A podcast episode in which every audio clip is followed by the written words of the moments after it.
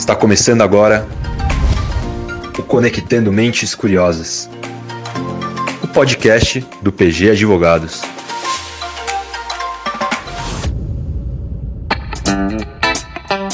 Fala pessoal, eu sou o Gustavo Maganha. E eu sou a Silvia Curado e esse é o Conectando Mentes Curiosas, o podcast do PG Advogados, um espaço para falar sobre tecnologia, inovação e direito.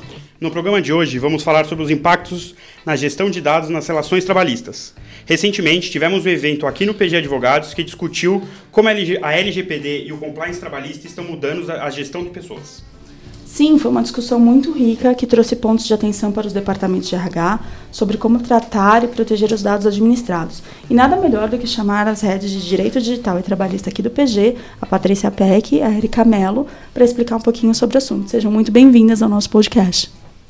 Obrigada, obrigada a todos que estão acompanhando o podcast. É ótimo poder estar dividindo esse espaço aqui com a Érica. Né, Érica? Eu agradeço a todos também por compartilharem com a gente informação e é um prazer dividir com a Patrícia essas informações tão relevantes com relação à proteção de dados. Então vamos lá, eu já vou passar a palavra para a Patrícia para explicar um pouco os impactos da proteção de dados nas relações trabalhistas. É, o que a gente tem observado, né, em geral, quando a gente pensa a legislação nova é, do Brasil, né, aí conhecida como LGPD, e a, a maioria das, das instituições já lembra logo dos dados pessoais de consumidor. Esquece um pouco que ela alcança os dados pessoais não só dos funcionários, mas também dos terceiros, que são os terceirizados que atuam nas empresas e como que hoje é importante que as instituições ah, estejam ah, transparentes com relação ao tratamento dos dados pessoais capturados para as relações de trabalho e de prestação de serviço. E não só isso, ah, também deixando muito claro para que finalidades esses dados serão tratados. E o Brasil não é o único tendo esse desafio, outros países também recentemente, né, de 2014 em diante, a gente acompanha nossos países vizinhos da América Latina. A Argentina e o Uruguai já estão mais avançados numa temática de proteção de dados pessoais e tem havido casos na, a, da, no judiciário trabalhista desses países com funcionários questionando o uso das suas informações por ex-empregadores.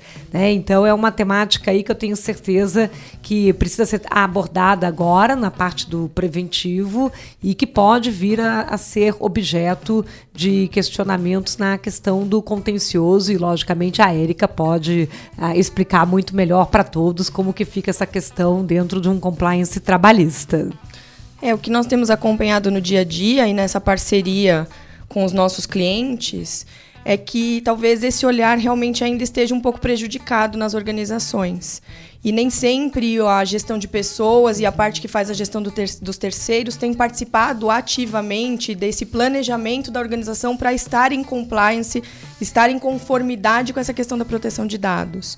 Então, nós temos atuado nesse apoio das instituições para despertar para questões do dia a dia que serão efetivamente uhum. impactadas e que podem vir a ser judicializadas mesmo, né? A gente prevê que tenha um comportamento de inserção desse tema nas reclamações trabalhistas a partir da entrada em vigor da lei.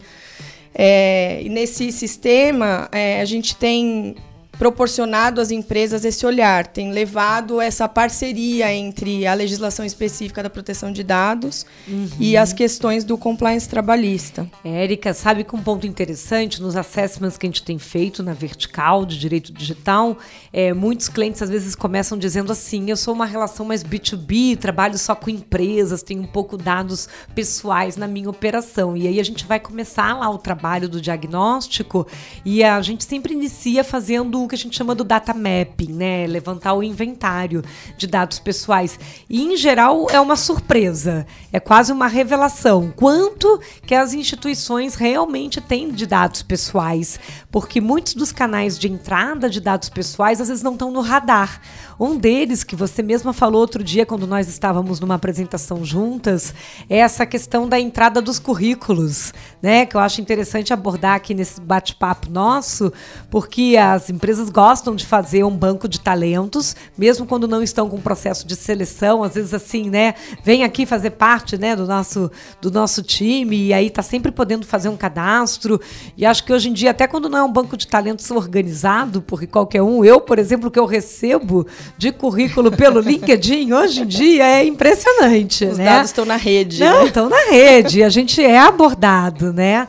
E, e, como que a gente trabalha, né? A gente tem uma estratégia dentro da vertical para os assessments que a gente fala com os clientes que é, assim como nas, nos projetos de integridade e anticorrupção, é siga o rastro do dinheiro, para os projetos de proteção de dados pessoais, é siga o rastro dos dados pessoais. Então, para fazer a fotografia, te identifica qual é esse inventário dos dados pessoais e que fluxo que ele faz dentro da empresa. Ou seja, primeiro lugar, por quais portinhas estão entrando os dados pessoais, é onde eles param. Então, eu queria que você comentasse comentasse um pouco com esse perfil de dado pessoal de funcionário e de terceirizado, que é essa, essa questão, né? Por onde eles estão entrando, porque, como é uma legislação que fala de governança e controle, até para que depois não tenha um incidente de vazamento, por exemplo, uma coisa que a gente percebe é que parece assim que ah, de repente está tudo parecendo que está lá no cuidado do RH, né, do departamento de pessoas, e não é bem assim. Tem dado pessoal às vezes distribuído em tudo quanto é canto, né? Ah, aproveitando, antes de você responder, eu vou te pedir para você então contextualizar um pouquinho sobre o que é o compliance trabalhista, explicar para as pessoas por que, que esse termo tem ganhado tanta força no mercado. Uhum.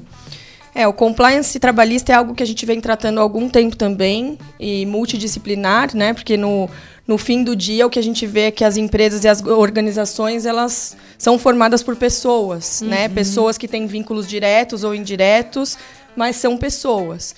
E a gente passa de um, uma visão antiga de que o compliance, de que essa conformidade trabalhista dizia respeito simplesmente a cumprir as leis trabalhistas para evitar um passivo, para uma questão muito mais de co conduta, cultura e comportamento. Né, de eu falar de comportamento ético, de uma conduta conforme, de eu tratar da privacidade, das individualidades, dos direitos humanos, dos direitos individuais, não só dos coletivos. Então, é um conceito muito mais amplo e de preocupação das organizações sérias, no sentido de proteger não só aquilo que a lei determina que eu deva proteger. E quando a gente fala da LGPD, ela tem um papel importante aqui né? Porque as empresas já vêm numa crescente, a Patrícia está muito inserida nesse mercado da tecnologia e dos dados. As empresas já têm uma preocupação muito grande com a questão da privacidade dos empregados, a questão do qual é o limite das redes sociais, uhum. da informação que os empregados circulam, enfim, das ferramentas que são disponibilizadas, corporativas ou não, mas que acabam sendo utilizadas no ambiente de trabalho. O compliance trabalhista nada mais é do que a empresa estabelecer uma cultura uma é, cultura de conformidade, qual é a regra do jogo, né? Como ela gostaria que funcionasse na sua organização, dentro do seu ambiente corporativo e como ela vai externalizar isso também. Qual é o comportamento esperado daqueles que fazem parte da organização? Então, respondendo ao que a Patrícia colocou, e é muito bem colocado, porque assim, as empresas esquecem que receber dados passivamente, né, Patrícia? É, exatamente. Eu também sou obrigada a protegê-los, é. a partir do momento que receber é um tratamento, uhum. né? Como a gente fala no dia a dia, qualquer verbo, não é isso? Uhum. É um tratamento pela isso. lei de proteção de dados. Então, ainda que a pessoa se cadastre lá no site, no Trabalhe Conosco, é. ou entre num link do LinkedIn, onde fala venha se candidatar, faça parte do nosso banco de dados, dados, ela está colocando dados pessoais ali. E a empresa precisa ter esse cuidado de entender quais são os dados que ela efetivamente precisa para esse banco de dados, se ela está deixando claro, né, qual é o motivo da captação e por quanto tempo ela vai manter aqueles dados e a pessoa ter é, é, essa transparência. Eu acho que a transparência é a palavra, e, né? E atender alguns dos direitos dos usuários, né? Os novos direitos estão no artigo 18 da Lei 13.709 e, a, e aí tem direitos que são curiosos. Então, por exemplo, um direito de você poder atualizar o seu cadastro. Então, de repente, né, eu tenho a chance de atualizar um cadastro de, de uh, talentos, né? Mandei há um tempo aquele currículo, ele é apagado ou não é, ou fica constando ainda uma informação antiga ali. Um exemplo que eu queria mencionar da Argentina e do Uruguai, que mais tem acontecido de 2014 para cá, lá nesses países, que agora já alcançam um nível de equiparação à União Europeia, né? Eles já têm autoridades fiscalizadoras, que é a NPD deles, né? E já o tá Brasil está querendo né? alcançar né? isso Quem agora está chegando perto disso é o Chile e a Colômbia. Vamos ver, né? Se eles ainda vão chegar antes da gente, eu não sei, mas é interessante que o Brasil, pô, a gente tem que correr nisso. Mas o curioso é que tem o lado também da parte dos funcionários públicos e servidores que na Argentina e no Chile passaram a aplicar dois direitos um direito que seria o direito de eu saber que base de dados pessoais tem a meu respeito. Então, ficar batendo na porta dizendo eu quero saber que informação tem a meu respeito aí. E aí, isso é um dos direitos. E o outro é do pedir apagamentos. Então, imagina que em portais da transparência, em que fica aparecendo aquele dado completo de que o servidor tal, com CPF tal, ganha tanto Sim. e Então, hoje em dia, a gente tem conversado com setores da administração pública em todos os níveis municipal, estadual, federal e instituições até de economia mista, preocupada Sistema S, todos aqueles que atendem direto e indiretamente 8666, por exemplo, e ficam preocupados de como é que eu vou trabalhar a atender transparência, ou seja, e ter que expor e atender a lei de proteção de dados pessoais e fazer a harmonização disso, que a lei traz o princípio da minimização, ou seja, eu vou publicar o mínimo necessário para atender a finalidade da própria transparência pública, mas também não vou mais expor aquela informação ah, tão completa assim que volta volta num ponto, Érica, curioso, que é quando a gente pergunta coisa demais para um funcionário sem sentido. Ai, os seus hobbies, isso e aquilo, e começa a entrar em dados pessoais sensíveis, que lá no artigo 5 tem a ver com escolha religiosa, gênero. escolha sexual, gênero, né? Às vezes até uma foto que você tira que pode dar etnia, raça, tá? Quer dizer, para que que vai ser usado tudo isso? Porque na hora inicial parece que é tão inocente que não vai dar problema, mas que depois alguém pode questionar que aquilo foi utilizado de forma preconceituosa. Né? Acho que a gente passa de um comportamento onde as empresas coletavam o maior número de dados possíveis. Possível, até o signo. Para ter o banco de dados mais completo e poder proporcionar os processos seletivos mais modernos, Isso. né? Porque a gente vem de um processo de avanço nesses processos seletivos com cada vez mais uhum. testes de perfil Isso. e outros itens inseridos para questão da aderência à cultura, ao propósito da empresa, enfim, a gente vem num movimento de coleta de dados e agora a empresa talvez tenha que colocar o pé no freio e entender o que é. efetivamente ela precisa coletar. O que a gente acompanha muito é que até por exigência legal do e-social, uhum. que veio aí nos últimos anos, as empresas querem eficientizar o seu processo de contratação e começam a coletar dados do e-social lá no processo seletivo. Sem nem ter contratado a pessoa Eu faço ainda. a entrevista, uhum. eu faço um formulário onde a pessoa vai preencher o PIS, se ela tem dependentes, uhum. o estado civil o nome dos dependentes menores, né? Nós estamos falando de dados sensíveis. Que aí vai bater até no artigo 14 da Exatamente. legislação nova, que são menores de idade. Vai esbarrar ali. E assim, esse é o, a grande chave do negócio é o momento oportuno, é. né? Será que eu preciso desses dados? Eu, eu preciso me responsabilizar por um banco de dados tão completo é. de pessoas que talvez eu nem mantenha a relação? É. E aí vai para um ciclo de vida pensando assim, né? O, o que eu preciso de dados pessoais, o quando eu preciso desse dado Exatamente. pessoal e até o momento de apagá-los, né? De não ter é mais aquela responsabilidade de guarda. É, é. Exato, é. porque se ele não for um dever de guarda legal e ele não tiver uma utilidade, é melhor se livrar dele, porque Exato. senão ele está com um ônus muito maior que uma legislação de multa alta, né? Praticamente aí 2% de faturamento de, de empresa ou grupo econômico, podendo chegar a 50 milhões de é reais por infração, é muito expressivo. E você acha, Érica, se isso é um cenário que impacta grandes empresas, imagina uma pequena ou média empresa, um cenário mais startups, que às vezes ainda está pensando o que é esse tal do compliance trabalhista, né? E que aí chega uma LGPD, eles às vezes ainda não estão nem tão estruturados para uma gestão de pessoas e, e de repente fica aquela informação até muito mais solta, né? O risco é maior, não é? É, porque o comportamento já é muito mais digital. É. Né? Ele já tem um comportamento muito mais informal, informal. e muito mais digital.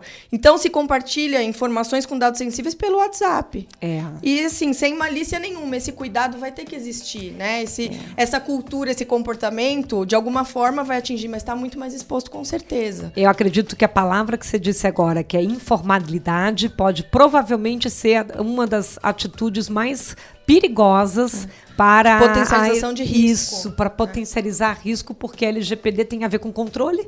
Então, se a gente precisa melhorar práticas de governança corporativa em gestão e proteção de dados pessoais, informalidade não combina muito com essa equação aí para a conformidade da nova lei. Né? É, e a dinâmica desses modelos de negócio mais startup, mais modernos, ela esbarra um pouco nisso, né? Porque quando você fala de controle para esse tipo de negócio, é como se você colocasse uma barreira, né, na cabeça deles para muitas culturas de startup, é como se você colocasse uma barreira e falasse: "Tome cuidado com algo, não crie tanto". Eu, eu costumo É. dizer uma coisa para os nossos clientes que são super digitais. Eu digo assim: podemos ser inovadores e digitais, mas não um puxadinho. Exatamente.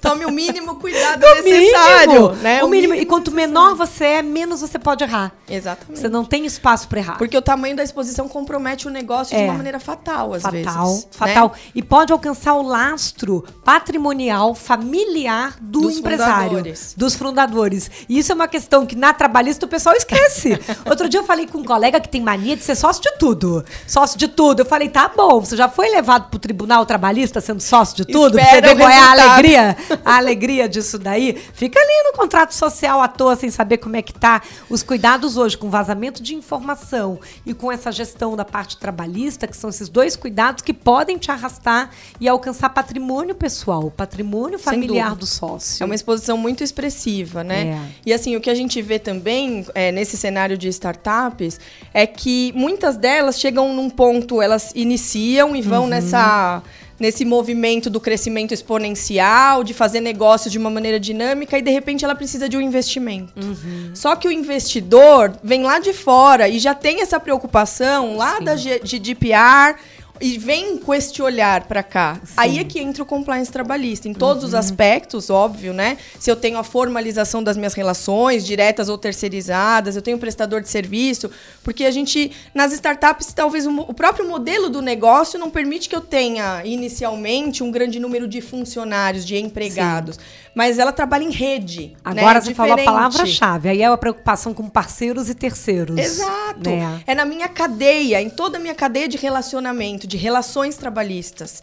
Por isso que esse olhar ele tem que ser expandido. Olhar Uhum. para o empregado, eu sempre costumo dizer que assim, olhar para o empregado é a parte mais fácil. Uhum. Eu tenho poder diretivo, ele está ali dentro da minha estrutura, embaixo da minha né, do meu poder de fiscalização. Agora, quando eu passo para a cadeia, é que eu preciso ter o cuidado. Eu queria dar um exemplo para quem está aí nos ouvindo no podcast, que é assim, às vezes a gente lembrar que quando a gente tem uma minuta de contrato social, a informação de quem está assinando o contrato social, ali aqueles acionistas em contrato social, é um dado pessoal.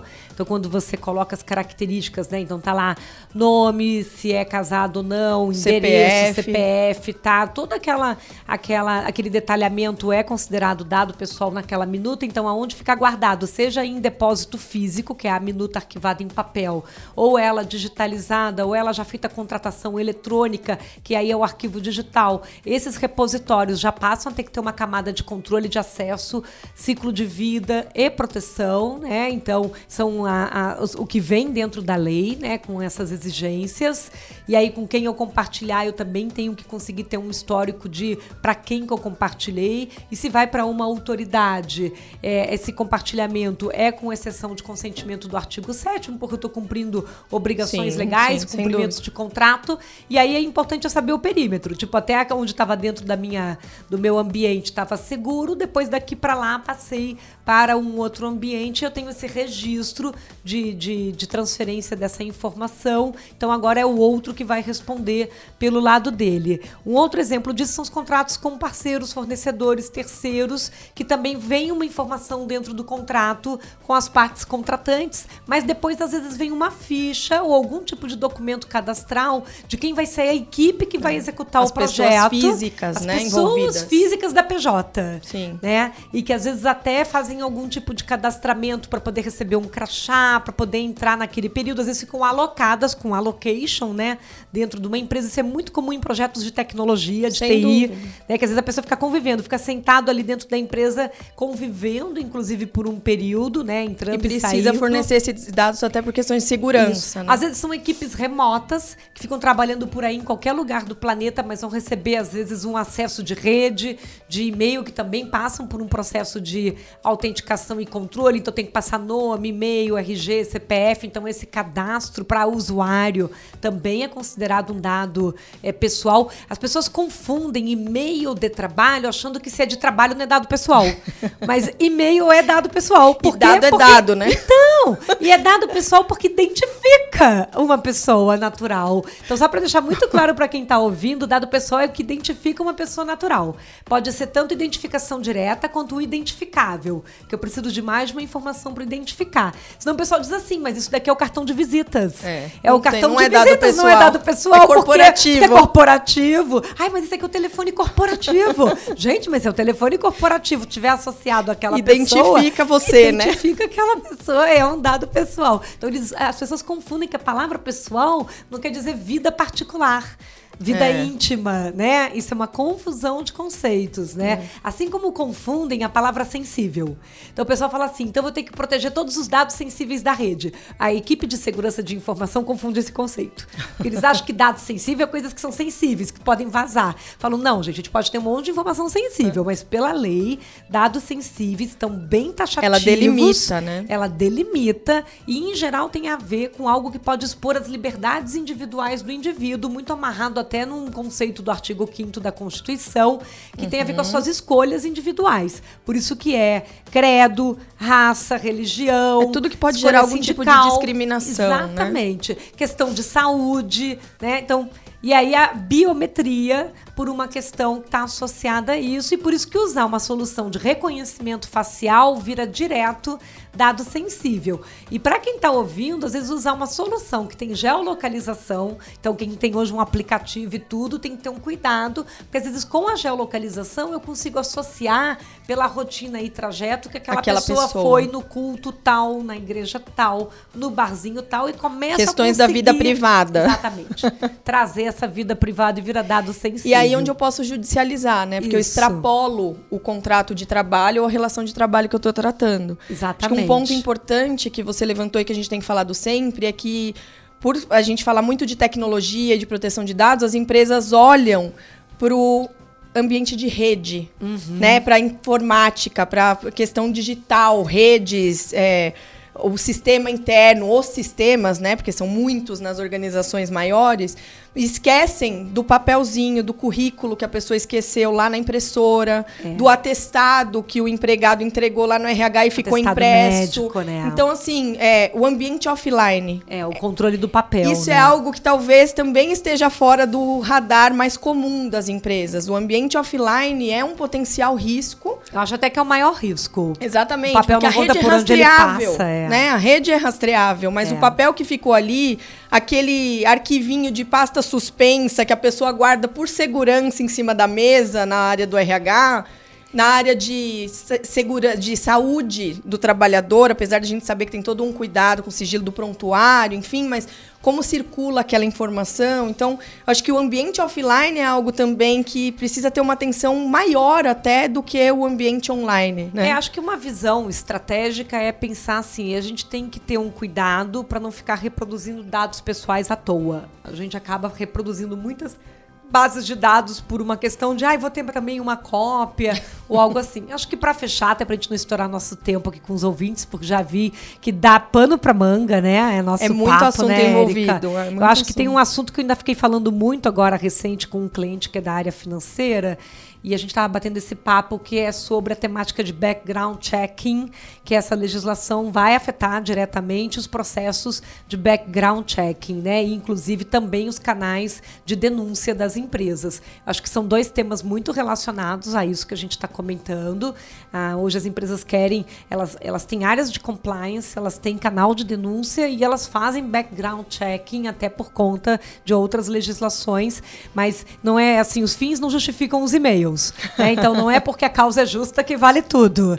E a gente precisa, como instituição, legitimar a, os processos e a origem para aquilo depois não virar contra a empresa. Então, ela tem que usar bases de dados que estejam legitimadas para background checking, seja na exceção do artigo 4 ou do artigo 7 da lei.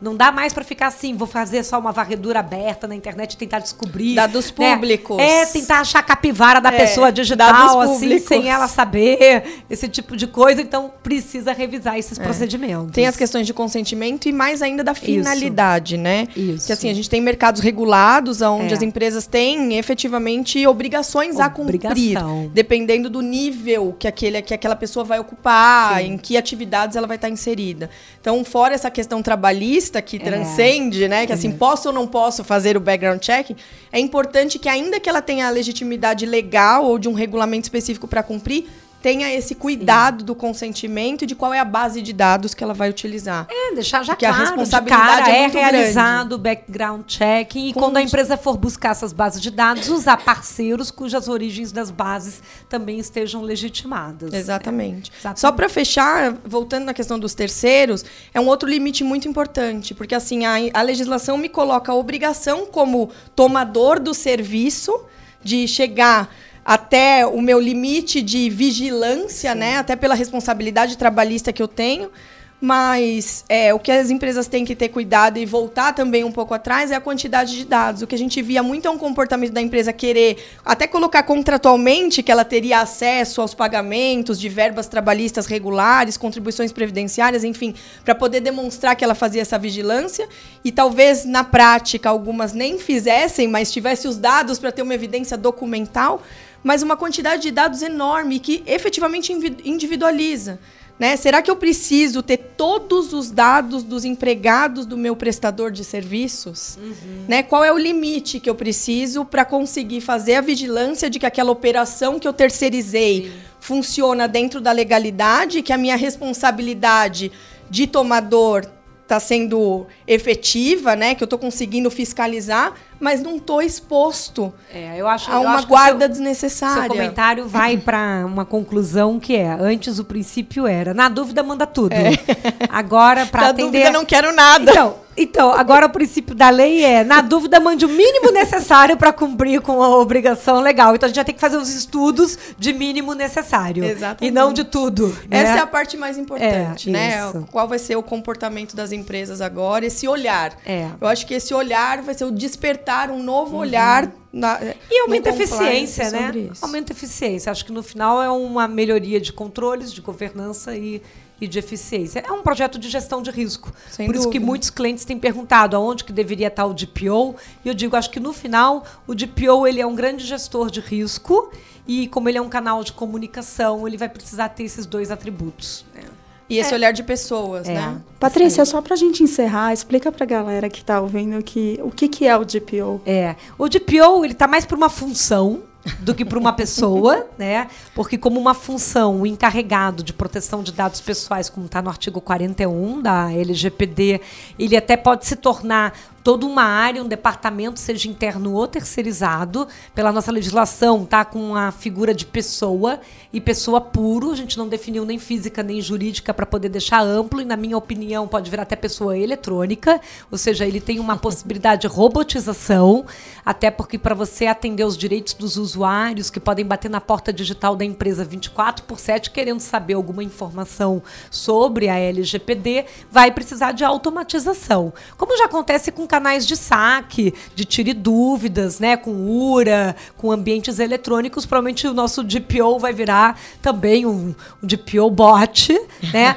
numa camada de primeiro nível e que depois vai para um DPO humano, digamos assim, numa triagem. Então ele tem um papel de atender dúvidas e reclamações de titulares, de ser o interlocutor com a autoridade fiscalizadora, que é a NPD, mas também para dentro de orientar equipes e terceiros sobre proteção de dados pessoais e fazer cumprir com a legislação. Então, de fato, acaba sendo, acho que mais que, como eu disse, um profissional, é uma função que acaba precisando ter até um grupo de pessoas para poder executar. É bem multidisciplinar. Precisa de skills é, que na lei trouxe de conhecimento jurídico e regulatório, foi bem específico em termos da lei, porque precisa estar atualizado sobre proteção de dados pessoais, mas na minha percepção, como a lei tem três pilares, transparência, consentimento e segurança, ele vai precisar conhecer dependendo do negócio da empresa, se vai ter mais relação com o consumidor final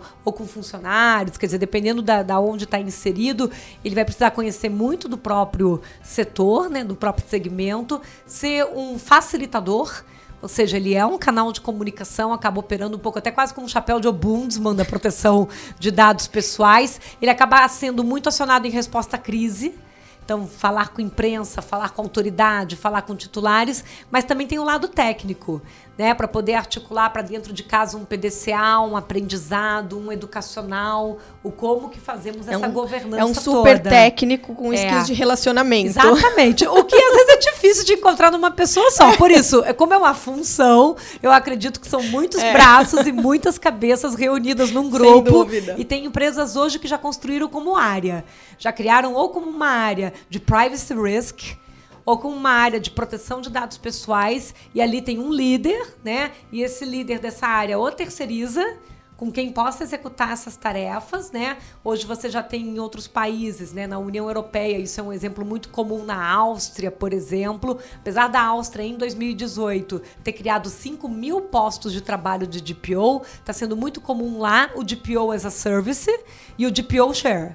Né? Ou seja, você acionar DPOs na necessidade, porque para empresas pequenas, Exatamente, startups, e o exatamente. DPO Share é que ele é dividido, compartilhado no grupo econômico. Então, um grupo de empresas tem um DPO pilar É um facilitador, ali, né? ela- Viabiliza. É, porque se você tem um centro de serviços compartilhados e você cria um data lake, você passa a ter uma figura que responde por proteção de dados pessoais naquele grupo todo. Até com um padrão, né, de um comportamento. Para criar até políticas mais corporate, Sim, assim, sim. né? Do que cada um Que ficar fazendo uma regra diferente. Sem dúvida. Isso. Gente, é, a discussão tá ótima. ótimo, né? Tá super bacana. Vai mas virar o próximo capítulo da novela. a gente é, volta. Assista as cenas do É, próximo capítulo. isso. Acho que a gente pode gravar outros episódios. Eh, mas eu queria muito agradecer Legal. o tempo de vocês por terem vindo aqui compartilhar com a gente e deixar aqui um pouquinho para vocês falarem os agradecimentos, enfim, darem suas redes sociais. Ah, perfeito, né? É, para mim está sendo muito legal poder a- a realizar os projetos de LGPD aqui dentro do PG, fazer essa parceria com os demais ah, verticais, né, os líderes das demais áreas do escritório, como a Érica aqui na Trabalhista, o próprio Rodrigo, né, com a parte toda de inovação, de venture, das startups. Então a gente tem conseguido atuar em conjunto nos projetos, fazendo esse trabalho. A Ellen, com a visão dela consumerista, que é super valiosa, a gente tem se juntado aí nos clientes para poder dar uma visão bem 360 graus. E, logicamente, tenho usado como canal principal o próprio LinkedIn, né, que é o Patrícia Peck Pinheiro Tudo Junto, para esses debates. Essa semana mesmo tá tirando um monte de dúvida do pessoal só sobre cibersegurança e pessoal juntando cibersegurança com proteção de dados pessoais e perguntando sobre DPO, que nem aqui. Então, depois, quem São quiser acompanhar, é. Porque também não dá para ficar respondendo um monte de mídia social. O pessoal do Instagram só gosta de vídeo e tá. E eu sou uma pessoa ainda que não sou tanto de vídeo, né? Então, eu sou ainda mais do texto, sou da era de escrever, por isso que eu tenho 22 livros, né? Então, eu sou mais ainda do texto, deixo os vídeos mais para minha filha, que ama fazer vídeos, né? Mas é isso, qualquer coisa eu vejo vocês lá no LinkedIn também, né? É, eu acho que, sem dúvida, essa oportunidade da gente fazer um trabalho multidisciplinar faz a diferença, porque a gente consegue reunir olhares diferentes sobre o mesmo assunto para dar esse suporte né, para o mercado e para as empresas em si. É, então, é, fica o agradecimento, o agradecimento de poder fazer parte, compartilhar esse nosso dia a dia, o que a gente tem enfrentado junto com as empresas no mercado. E teremos novos episódios, né? Esperamos poder contribuir mais com outros, outras trocas de ideias sobre esses temas relacionados às questões trabalhistas. Não, sem dúvida. Nós, nós nos veremos novamente num futuro próximo. Nós gostaríamos de agradecer a todos que acompanharam o podcast até aqui. Lembrando que o, o PG possui uma série de conteúdos no site e nas redes sociais. Então é só acessar o site pgadvogados.com.br, que lá vai ter artigos, vai ter todas as informações necessárias. Também pode buscar a gente na, nas redes sociais. Lembrando ainda que esse episódio do Conectando Mentes Curiosas ele vai estar disponível em todas as, as principais plataformas, então escolha, escolha a sua principal e melhor plataforma para nos ouvir. Semana que vem a gente está de volta com mais um Conectando Mentes Curiosas, o podcast do PG Advogados. Até mais. Até.